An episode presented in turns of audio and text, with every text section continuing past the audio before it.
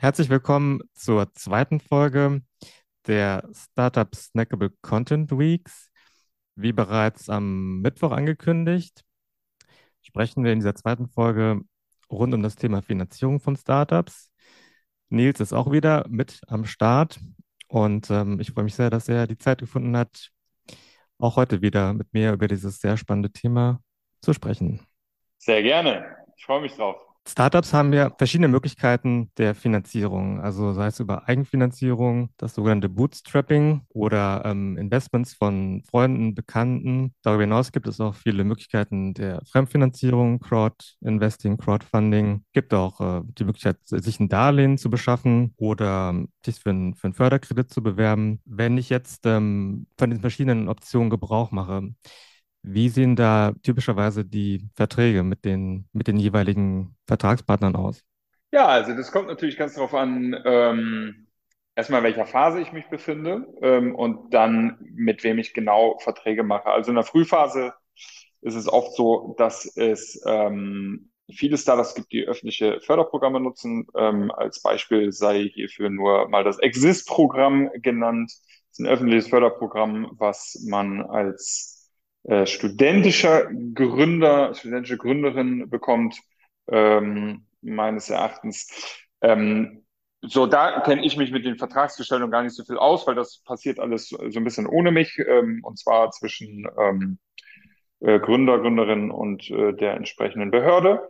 Ähm, ich komme dann meistens äh, ins Spiel und das sind auch aus meiner Sicht so die relevantesten ähm, Förderthemen, wenn es darum geht, dass entweder Business Angel, ja, also das sind meistens diejenigen, die aus ähm, Family, Friends, Bekanntenkreis kommen ähm, und dann äh, als Frühphaseninvestoren äh, investieren, oder Venture Capital Unternehmen, ja, also wirklich institutionelle Investoren, Fonds, ähm, was auch immer, äh, im Prinzip ähm, Investitionen machen ähm, und da gibt es eigentlich zwei Hauptthemen. Einmal, ähm, und das passiert eher noch in der Frühphase, das Thema Wandeldarlehen, ja, also Darlehen in entsprechender Höhe, die dann im Zeitpunkt einer Folgefinanzierungsrunde in Equity, also in Anteile gewandelt werden können.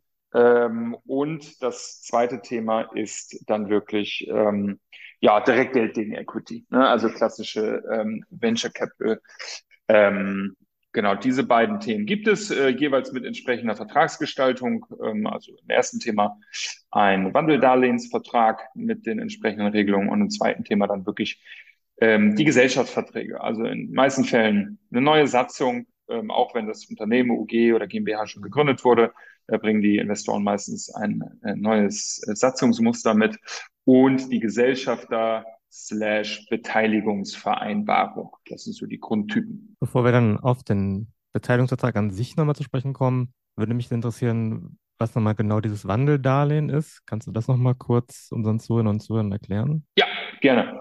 Das Wandeldarlehen ist im Prinzip wie ganz viele Themen rund um Startups ein Konstrukt, was uns ähm, aus den USA, glaube ich, erreicht hat. Ähm, eigentlich ein sehr ähm, cleveres ähm, Konstrukt ähm, und das, das funktioniert so, dass ein Investor, meistens werden die in dem Stadium Business Angel genannt, ähm, äh, stellt dem Startup ein Darlehen zur Verfügung, also ein Darlehensbetrag in entsprechender Höhe und lässt sich im Gegenzug ähm, die Möglichkeit versprechen, diesen Darlehensbetrag in äh, Geschäftsanteile zu wandeln ähm, in einem bestimmten festgelegten Zeitpunkt. Meistens ist dieser Zeitpunkt ähm, die nächste Finanzierungsrunde und das ist dann meistens so definiert, dass das die erste richtige Venture Capital Finanzierungsrunde ist, in der halt dann auch ähm, ja, institutionelle Investoren einsteigen und ähm, Cash gegen Anteile tauschen.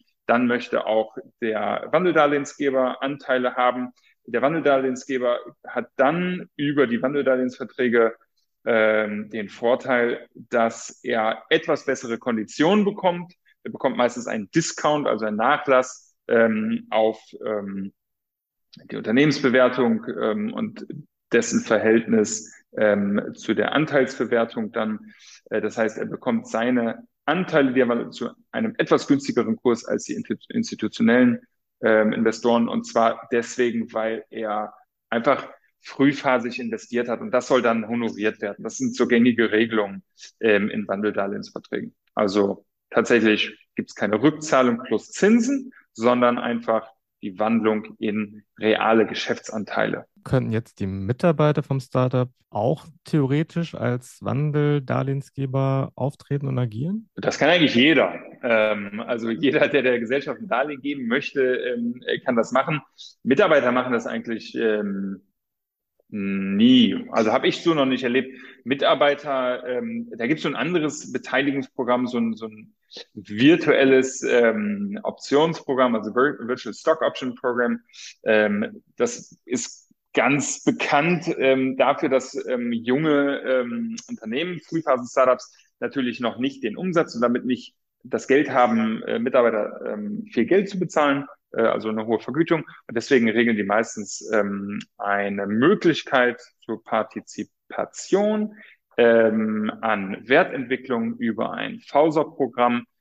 Das heißt dann einfach, da wird den äh, Mitarbeitern können auch Business Advisor, also können auch externe sein, aber meistens ist es für Mitarbeiter, wird denen ein entsprechender Erlösanteil, Gewinnanteil versprochen für den Fall, dass es mal einen Exit gibt ähm, des Startups ähm, und dann cashen sie sozusagen in der Höhe, wie sie virtuelle Optionen, Virtual Stocks zugeteilt bekommen haben, cashen sie mit. Gut, dann lass uns mal jetzt zu den Beteiligungsverträgen kommen.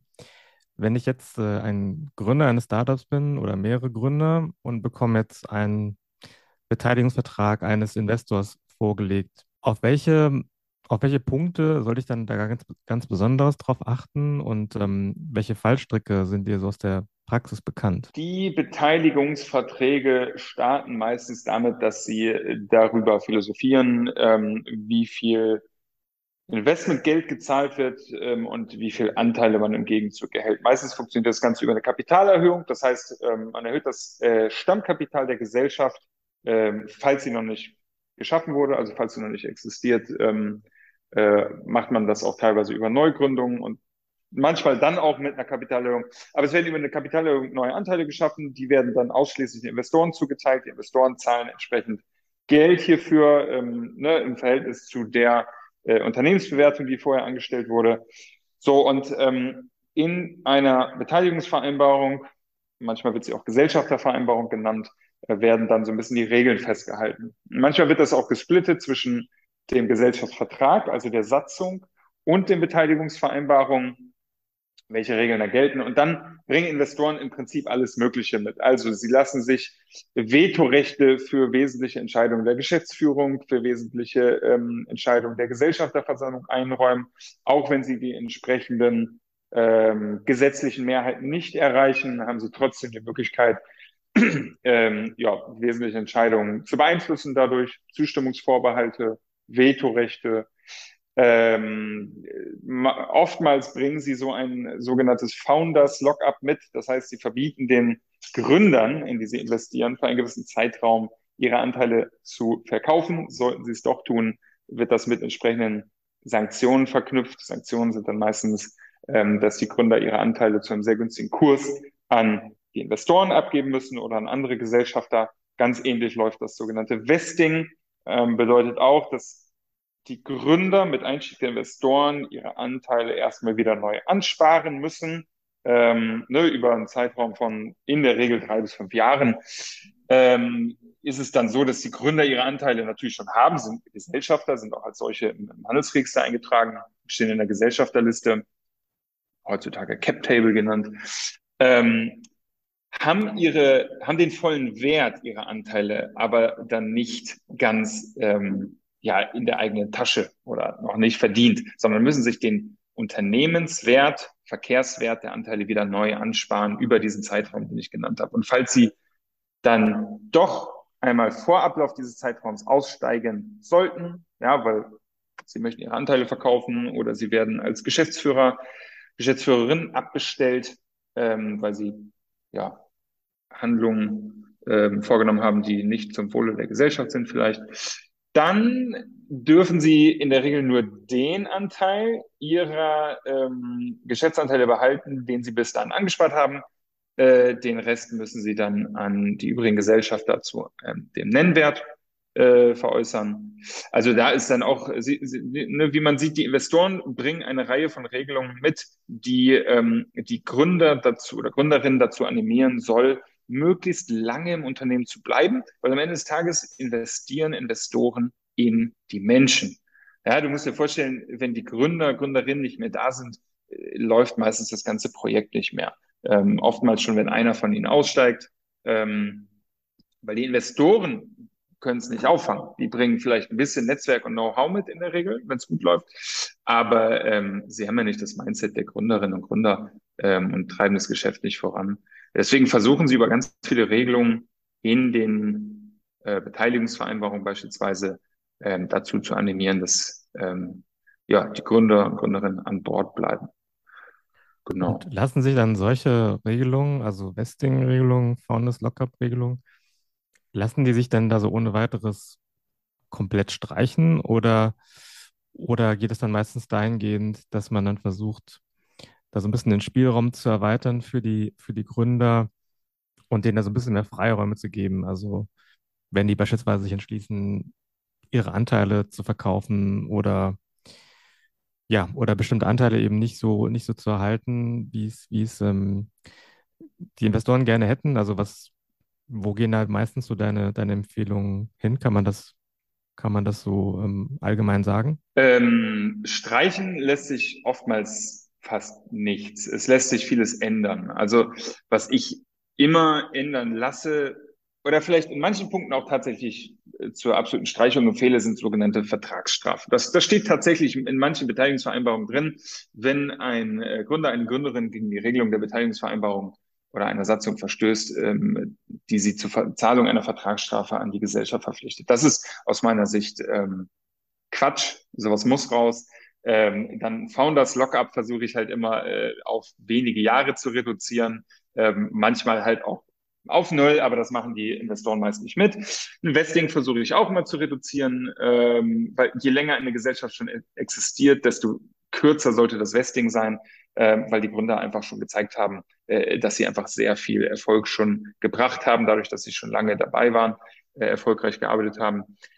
Ähm, es gibt noch das Thema Beirat. Ja, also viele Investoren möchten, dass ein Beirat äh, gegründet wird, an dem sie dann natürlich auch beteiligt sind. Und über den Beirat möchten sie auch Einfluss auf die Geschicke der Gesellschaft nehmen. Da gibt es zwei Arten von Beirat, Beiräten. Einmal einen beratenden Beirat und einmal einen beschließenden Beirat. Äh, da ist es auch so, dass die Investoren äh, den beschließenden Beirat präferieren, weil sie darüber dann auch ähm, neben ihrer Rolle als Gesellschafter über die Gesellschafterversammlung zusätzlich noch über äh, ihre Rolle als Beiratsmitglied. Oftmals sind auch Investoren an der Spitze des Beirats, also ne, haben den Vorsitz im Beirat und können darüber entscheiden, was passiert.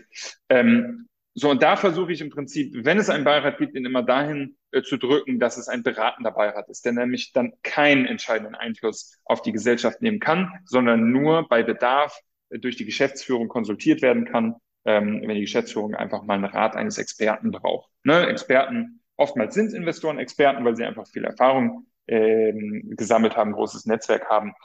Ähm, so, das, das versuche ich dann äh, noch rauszudealen. Ähm, ja, und so finden sich eigentlich in den meisten Beteiligungsvereinbarungen, Gesellschaftsvereinbarungen, Satzungen äh, an, an vielen Stellen Regeln, die ähm, für die Investoren natürlich super sind, für die Gründer aber so ein bisschen defizitär. Ähm, man muss da wirklich auf, aufs Detail achten. Ähm, ja, und die versuche ich meistens so ein bisschen abzuschwächen, zugunsten der Gründer, am ehrlich, um ehrlich zu sein, zugunsten aller Beteiligten. Ne, weil am Ende des Tages soll es ja wirklich äh, eine gute Symbiose ergeben ähm, ne, zwischen Investment und, und oder Investoren und Gründern. Ähm, ja, dass das äh, ganze Projekt auch äh, gut funktioniert. Und das, dafür ist dann wirklich eine ausgewogene ähm, Satzung und eine ausgewogene Beteiligungsvereinbarung wirklich schon echt eine, eine wichtige Grundlage. Dann kommen wir zu einem weiteren wichtigen Aspekt und zwar zu den Kosten, die mit der Gestaltung und auch der Verhandlung von solchen Beteiligungsverträgen verbunden ist. Also welche Kosten fallen da regelmäßig an und, und welche Seite übernimmt diese Kosten regelmäßig, also im, im, im, im Allgemeinen? Also ist das dann die Investorenseite oder, oder versucht man das dann teilweise auch auf die Gründer abzuwälzen? Ja, äh, auf die Gründer versucht man das in der Regel nicht abzuwälzen, sondern eher auf die Gesellschaft ähm, und regelt meistens schon im Termsheet, also in der Absichtserklärung, die vor der Verhandlung der Beteiligungsverträge erfolgt, ähm, regelt da schon, dass alle Kosten, die im Zusammenhang mit dem Einstieg der Investoren ähm, durch die Gesellschaft zu tragen sind. Ob es ne, Steuerberatungskosten sind, Rechtsanwaltskosten, Notarkosten, ähm, aus meiner Sicht ist das auch okay, weil am Ende des Tages zahlt die Gesellschaft dann äh, diese Kosten mit Geld, die die Investoren vorher zur Verfügung gestellt haben. Ähm, und dann gibt es natürlich immer noch so diese Kosten, die auf Seiten der Gründer anfallen, weil die Gründer und Gründerinnen müssen sich natürlich auch ähm, informieren, rechtlich absichern, ob das alles Sinn macht. Da steht meistens in den Termsheets und leider manchmal auch in Beteiligungsvereinbarungen, vieles lässt sich auch nicht rausverhandeln, dass diese Kosten von den Gründern und Gründerinnen selbst zu tragen sind ist aus meiner Sicht recht schwierig, weil am Ende des Tages haben die Gründerinnen und Gründer in, der, in den Phasen, wo investiert wird, in sie noch gar nicht so viel ähm, Privatkapital, um das zu tragen, so dass ich da eigentlich immer zugunsten der Gründer und Gründerinnen versuche, rein zu verhandeln, dass auch deren Kosten ähm, die Gesellschaft trägt. Und zwar nach dem Investment, ähm, so dass das Geld dann einfach da ist, ja, und äh, die größten Kostenpunkte sind dann tatsächlich einfach Rechtsberatungskosten. Ne? Je umfangreicher dann die Runden werden der Verhandlungen, äh, desto höher dann ähm, tatsächlich auch die Kosten und natürlich die ähm, Notargebühren. Das sind so die größten Kostenposten. Aber meistens sind die auch wirklich ähm, im Verhältnis zu dem, was investiert wird, verschwindend gering. Also ne, das, das Investment, was da eingebracht wird, kann diese Kosten locker, locker, locker tragen. Welche Pflichten ähm, treffen denn die Gründer, wenn, wenn die Investoren an Bord holen und, und äh, Beteiligungsverträge abschließen? Hm, also Pflichten unter anderem, also meistens steht das ganz vorne in, in der Beteiligungsvereinbarung, dass das Geld, was die Investoren mitbringen, auch nur für bestimmte Zwecke eingesetzt wird. Ja, also für den Ausbau des Geschäftsbetriebs, manchmal auch für die Einstellung neuen Personals äh, für Marketing und, und Sales-Ausgaben ähm, wird das oft verwendet werden können. Das äh, ist ja auch, ja, ich meine, Rechte reflektieren dann oftmals mit den Pflichten. Ne? Also es sind dann Regelungen, die in den Verträgen stehen ähm, und die dann sowohl Recht als auch Pflicht sein können. Ähm, genau, das ist ein wichtiger Punkt. Ja, ansonsten in Sachen Pflichten, ja, also oftmals steht auch drin, dass sie einfach ihre volle Arbeitskraft einbringen sollen. Ne? Also dann wird oftmals auch von einem 40 ähm, von einer 40-Stunden-Woche gesprochen, dass sie dann diese Zeit auch mindestens für das Gesamtprojekt aufbringen müssen. Ähm, Nebentätigkeiten werden oftmals verboten. Ne? Also sie dürfen nicht parallel noch irgendwo aktiv sein, schon gar nicht im, im äh, im selben Wettbewerb, ja, im selben Marktgebiet. Ähm, das ist auch oftmals meistens verboten. Ja, aber auch da lässt sich so ein bisschen dran verhandeln. Also das ist auch nicht immer so, dass diese Klauseln dann so bestehen bleiben, wie sie kommen, initial. Genau, das sind so die Hauptpflichten, würde ich sagen. In diesen Beteiligungsverträgen, da finden sich auch oft äh, Zusicherungen bzw. Garantien, die die Gründer gegenüber den Investoren ähm, abgeben. Und ähm, da würde mich interessieren, was sind das im Regelfall für, für Garantien, beziehungsweise was passiert oder was droht den Gründern, wenn diese Garantien nicht, ähm, wie zugesagt, eingehalten werden? Ja, Genau, also über diese äh, Garantien, ähm, also es gibt oftmals einen Garantie- und Gewährleistungskatalog und ähm, hierüber möchten sich natürlich die Investoren absichern, dass das, worin sie investieren, auch den Inhalt hat, der ihnen zugesichert wurde. Ne? Meistens wird, bevor investiert wird, so eine Due Diligence gemacht. Das heißt, ähm, die Investoren haben die Möglichkeit, sämtliche Unterlagen äh, des Unternehmens, der Gründer, äh, sämtliche Hintergründe, Verträge, Geschäftsbeziehungen zu überprüfen. Und da möchten Sie natürlich auch sicher gehen, dass das, was Ihnen da vorgelegt wurde, auch stimmt. Und das ist meistens Inhalt der Garantien. Das heißt, die Investoren lassen sich garantieren von den Gründern und in diesem Fall auch von den Gründer und Gründerinnen persönlich, dass beispielsweise sämtliche Stammeinlagen eingezahlt sind, dass die Umsätze, die vorgelegt wurden, auch tatsächlich der Wahrheit entsprechen, ne? dass ähm, das Gesellschaftskonto nicht im Minus geführt wird, und ähm, dass die Vertragsanzahl oder die Kundenanzahl auch der Wahrheit entspricht, die ihnen vorgelegt wurde, ähm, dass keine Rechtsstreitigkeiten aktiv sind, ähm, dass die Rechte oder sämtliche Rechte, ähm, die mit dem Projekt oder mit dem Produkt oder der Dienstleistung des, des Startups zusammenhängen, auch bei der Gesellschaft liegen und nicht beeinträchtigt ist durch Rechte Dritter. Das sind so übliche Themen, ähm, die in den Garantien stehen. Und ähm, wenn jetzt diese Garantien verletzt werden sollten, dafür sind natürlich auch entsprechende ähm, Sanktionen hinterlegt. Ähm, oftmals ist die erste Sanktion, dass dann ähm, ein entsprechender Schadensersatz gezahlt wird, wenn eine Garantie verletzt wird, weil wenn eine Garantie verletzt wird, ist es oft so, dass so der Wert des Unternehmens aus Sicht der Investoren sich verringert. Deswegen hätten sie wahrscheinlich auch ihre Anteile zu einem geringeren Kurs erworben.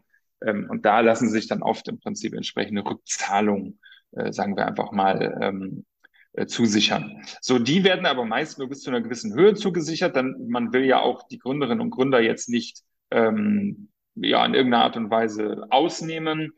Äh, und alles, was über diese Rückzahlungsverpflichtung hinausgeht, ähm, regelt man dann darüber, dass über eine Kapitalerhöhung, oft wird sie kompensatorische Kapitalerhöhung genannt, äh, neue Anteile geschaffen werden, ähm, die dann auch den Investoren zugeteilt werden, äh, so dass, dass sie dann im Prinzip für ihre Investmentsumme, die sie initial gezahlt haben, am Ende des Tages mehr Anteile erhalten, als sie vor ähm, der Garantieverletzung oder als ohne Wissen äh, um die Garantieverletzung ähm, erhalten haben, äh, bekommen.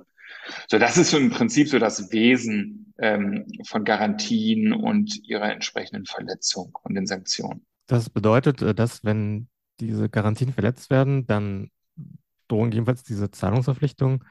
Aber es kann jetzt, ist es jetzt irgendwie eher selten oder beziehungsweise kommt gar nicht vor, dass jetzt irgendwie ein Investment komplett zurückgezogen wird, weil eben diese Garantien nicht eingehalten werden.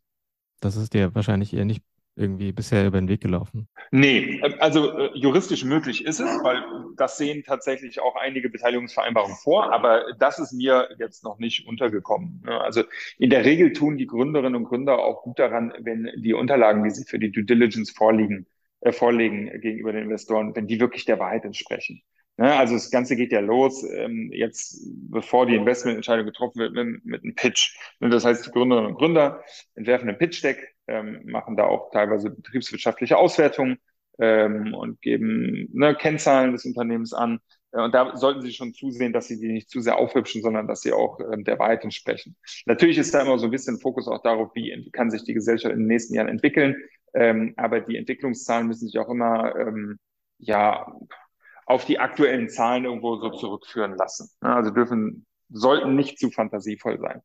Ähm, so, und wenn Sie das ordentlich machen, ne, wenn Sie da jetzt im Prinzip keine falschen Zahlen ähm, vorlegen, äh, dann, dann machen Sie meistens auch nichts falsch. So, und nach dem Pitch ähm, werden dann einfach noch genauere Verträge, ähm, Unterlagen, Zahlen, Daten, Fakten gefordert.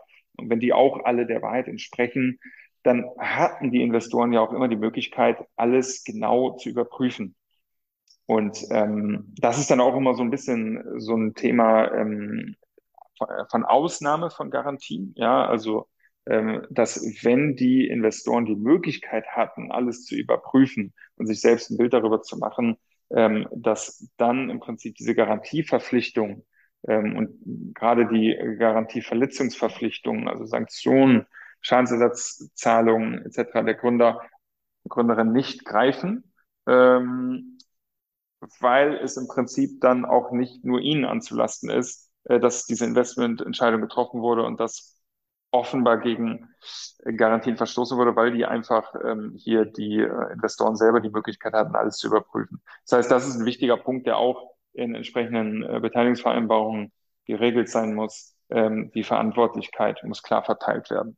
Ja, und wenn im Prinzip, wie gesagt, die Investoren die Möglichkeit hatten, alles zu überprüfen, äh, dann darf die Verantwortung nicht ausschließlich auf Seiten der Gründerinnen und Gründer mehr liegen. Wie können sich denn Gründer von Investoren trennen, wenn sie beispielsweise schlechte Erfahrungen machen, wenn es irgendwie zu Umstimmigkeiten kommt?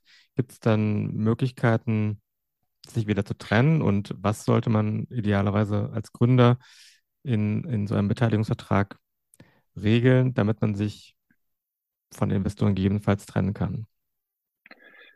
Mm, also da wirklich eine gütliche Trennung, die losgetreten wird von Gründern und Gründerinnen, sowas gibt es eigentlich nicht in Beteiligungsvereinbarungen. Also es gibt, es ist nicht, also das habe ich zumindest noch nicht erlebt, dass in Beteiligungsvereinbarungen ähm, eine Regelung dazu steht, dass Gründerinnen die Investoren loswerden können.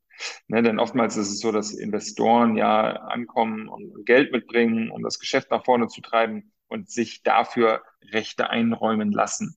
Ne, dass Gründerinnen und Gründer aber im Gegenzug sagen, wenn wir der Meinung sind, dass es nicht funktioniert, ähm, äh, euch loswerden wollen. Das habe ich so noch nicht gesehen und ist, glaube ich, auch nur, nur schwerlich regelbar, denn man muss sich ja überlegen, wie soll das funktionieren? Ne? Die Investoren stehen dann da, haben investiert, äh, die Gründerinnen und Gründer sagen, wir wollen nicht mehr mit euch. Äh, das Geld ist aber in der Gesellschaft möglicherweise schon ausgegeben. Dann wollen die Investoren natürlich auch kompensiert werden dafür. Die wollen ja nicht einfach so gehen. Die investieren ja ähm, initial, um natürlich ihr Geld massiv zu potenzieren, ne? um, um das im äh, Exit-Fall oder im Rahmen von Gewinnausschüttung natürlich ähm, amortisiert zu bekommen, ihr Investment, aber natürlich auch weit darüber hinaus äh, damit richtig äh, Kasse zu machen. Und ähm, also mir fallen da im Prinzip eigentlich nur die üblichen Regelungen ein, dass wenn mal auch ein Investor ist ja immer noch Gesellschafter, wenn er mal äh, was macht, was für die Gesellschaft defizitär ist, dass dann die ganz normalen gesellschaftsrechtlichen oder gesellschaftsvertraglichen Regelungen wie äh, Einziehung von Geschäftsanteilen äh, funktionieren könnte. Ähm, aber also es gibt jetzt nicht so das Thema, dass ein Investor ein Vesting gegen sich äh, akzeptiert, ja, oder irgendwelche Regelungen, die ihn dann wieder rauswerfen äh, ähm, können, ohne dass da irgendwie eine Kompensation erfolgt. Es gibt natürlich die Möglichkeiten, dass die Investoren sich selber Regelungen reinschreiben, sogenannte Secondaries ähm, oder das Recht, ähm, ihre Anteile zum Kurs von 1 Euro äh, zurückkaufen zu lassen. Ähm, so, das ist aber alles äh, ausgehend von den Investoren dann. Also es ist nichts, was dann ähm, die Gründerinnen und Gründer als Option ziehen können. So, und außerhalb der Gesellschaftsverträge, also der Beteiligungsvereinbarung oder Satzung, ist natürlich immer da einfach die Möglichkeit, dass man miteinander spricht. Ja, und wenn man merkt, es funktioniert nicht, dass man dann einfach außervertragliche ähm, Einigungen findet und die dann vielleicht damit einhergehen, dass der ähm, oder die Investoren ihre Anteile zurückgeben gegen einen entsprechend geringen Kurs. Ne? Ja, ähm, das heißt, genau. die, die, die Kündigung, also in den Beteiligungsverträgen gibt es sicherlich auch äh, Kündigungsregelungen, aber die sind dann, die sind dann weitergefasst und, und betreffen jetzt ganz andere ja, Szenarien, die, die, die die eine oder die andere Seite oder beide Seiten dazu berechtigen kann, die, die Verträge zu kündigen. Ja, die Kündigungsregelung gerade in, in Satzungen, da gibt es ja die Möglichkeit, äh, die Gesellschaft zu kündigen oder aus ihr auszutreten. Das kann man immer für sich selbst entscheiden. Natürlich Beteiligungsvereinbarung kann man auch kündigen, aber da sind schon harte Voraussetzungen dann geknüpft. Also man kann nicht einfach eine Beteiligungsvereinbarung als, als Gründerin oder Gründer äh, kündigen, weil man einfach keine Lust mehr auf die Investoren hat. Ähm, dafür sind die Kündigungen nicht vorgesehen. Ähm, ja, und oftmals, wenn man eine Beteiligungsvereinbarung kündigt, geht das auch damit einher, dass man dass seine Rolle als Gesellschafter äh, auch dann nicht mehr lange inne hat, ne, dass die dann wackelig ist, weil die Beteiligungsvereinbarungen sind so eng mit der Gesellschaft verknüpft, äh, üblicherweise, dass hiervon eigentlich alle Gesellschafter immer erfasst sind. Ne, also Gesellschaftervereinbarungen oder Beteiligungsvereinbarungen sind eigentlich nur eine Erweiterung des Gesellschaftsvertrags, also der, der Satzung. Ähm, so nur, dass sie halt dann nicht irgendwie öffentlich ist, ähm, aber ja, sachthematisch sind sie eng miteinander verknüpft, dass man sie nicht einfach so kündigen kann, um sich äh, unbeliebten Investoren zu entledigen. Jetzt ist kürzlich durch die Medien gegangen, dass ein Krypto-Startup, das heißt äh, Nuri, äh, Insolvenz angemeldet hat. Und das hat mich äh, zu der Frage bewogen, ähm, welche Fehler Startups oft begehen, die dazu führen, dass sie scheitern. Also gibt es da bestimmte Gründe, die du beobachtest? Ähm, und ähm, ja, von denen du aus der Praxis berichten kannst? Ja, ähm, da finde ich, hat sich so eine gewisse Finanzierungsindustrie etabliert. Das heißt, ähm, alle Gründerinnen und Gründer, jeder, der irgendwie ein Startup an den Start bringt, ähm, hat auch gleichzeitig, egal in welcher Phase er oder sie steckt, ähm, das Verlangen, Gelder einzusammeln von Investoren. Das heißt, man basiert oftmals ein gesamtes Geschäftsmodell darauf, dass investiert wird. So, das heißt, dieses Bootstrapping, was du am Anfang angesprochen hast, das ist im Prinzip nur noch ganz selten ein Modell, was von Gründerinnen und Gründern favorisiert wird. Äh, Bootstrapping bedeutet natürlich, dass man erstmal aus eigenen Mitteln oder aus ne, eigenen ähm, ja, Kenntnissen und Umständen versucht, sein Projekt, sein, sein Startup, sein Unternehmen so ein bisschen nach oben zu fahren, ohne dass man viel auf Fremdgelder äh, angewiesen ist. Äh, das ist aber aus meiner Sicht eigentlich ähm, ein, ein super Modell, um die ersten Monate und Jahre eigentlich zu gestalten. Äh, denn wenn man bewiesen hat, ähm, dass man aus eigenen Mitteln in der Lage ist, ein Geschäft an den Start zu bringen, äh, dann hat man meistens auch gegenüber ähm, Investoren, Business Angel etc. bewiesen, dass es funktioniert und dass man auch selber komplett dahinter steht ähm, und dass man es auch gerne weitertreiben würde. Und die Investoren sorgen dann im Prinzip mit der nötigen Liquidität dafür, dass es weiter ausgebaut werden kann. Also ein Geschäftsmodell, was schon funktioniert. Das heißt, ähm, so Modelle, die darauf basieren, und das ist ne, in dem von dir angesprochenen Fintech-Bereich natürlich absolut der Fall. Oder auch in, in groß äh, ähm, phasigen äh, B2C-Themen. Ne? Wir kennen alle wahrscheinlich Gorilla, Flink, diese, diese Schnelllieferdienste. Die sind so massiv darauf ausgelegt, dass erstmal unfassbar viel Geld verbrannt wird, damit ein Markt erobert wird, äh, der dann irgendwann möglicherweise äh, profitabel ist. Ähm, aber bis dahin hat sich der Markt so hart konsolidiert. Das heißt, meistens gibt es ja nicht nur ein Startup, was da aktiv ist, sondern mehrere, die kaufen sich dann gegenseitig auf. Ähm, das heißt, immer gehen irgendwelche Existenzen äh, auch zunichte, ne? sowohl unternehmerische Existenzen als auch persönliche Existenzen. Und das, ne, das ist so aus meiner Sicht tatsächlich das Problem, dass alle ohne eine wirklich nachhaltige Validierung ihres Geschäftsmodells, ohne zu wissen, gibt es wirklich einen nachhaltig langfristig existierenden Markt, immer äh, darauf aus sind, sofort ein Investment zu bekommen. Und am Ende des Tages bekommen auch viele ein Investment, weil Geld ist da. Geld wird investiert. Es ist so viel Geld im Markt, äh, auch von privaten Investoren, äh, ne, Einzelleuten, institutionellen Investoren, die gerne investieren, weil so ein Investmentportfolio ist ja auch so aufgebaut, dass man weiß, dass nur eins von fünf oder eins von äh, zehn Investments funktionieren. Ja, und wirklich Richtung Unicorn geht oder auch ein bisschen drunter. So, und der Cash oder das Cash aus diesem Investment kompensiert dann die Verluste aus anderen Investments. Also, und das wissen Gründerinnen und Gründer. Deswegen verlangen sie oftmals schon frühphasig Geld. Ähm, aber es führt dann zu den Umständen, die du eingangs äh, dieser Frage erwähnt hast.